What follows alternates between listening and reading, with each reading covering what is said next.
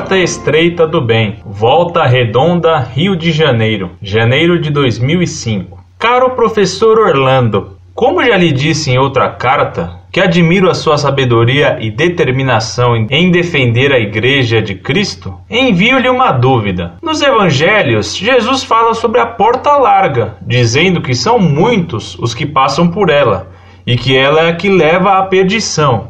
E falou também sobre a porta estreita, dizendo que são poucos os que entram por ela e que ela conduz à salvação. Isto significa que a maior parte da humanidade vai para o inferno e só uma insignificante minoria irá se salvar? Aguardo pacientemente a sua resposta e lhe desejo um forte abraço e continue sempre defendendo a nossa fé.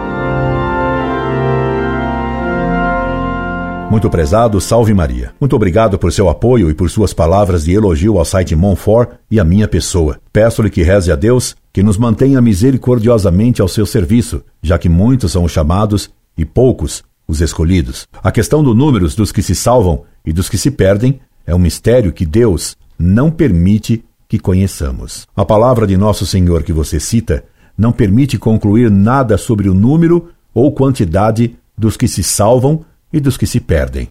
Nosso Senhor faz alusão apenas ao número dos que tomam o caminho do bem e do mal, e é patente que a maioria toma o caminho largo do mal. Entretanto, não está dito que eles perseveraram no mal e no bem até o fim.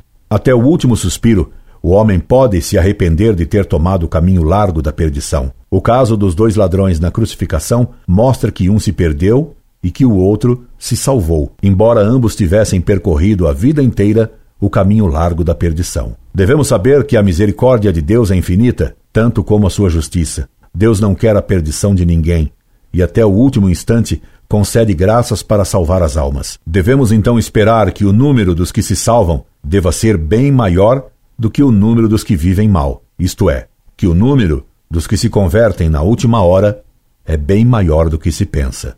Incorde Jesus Semper, Orlando Fedeli.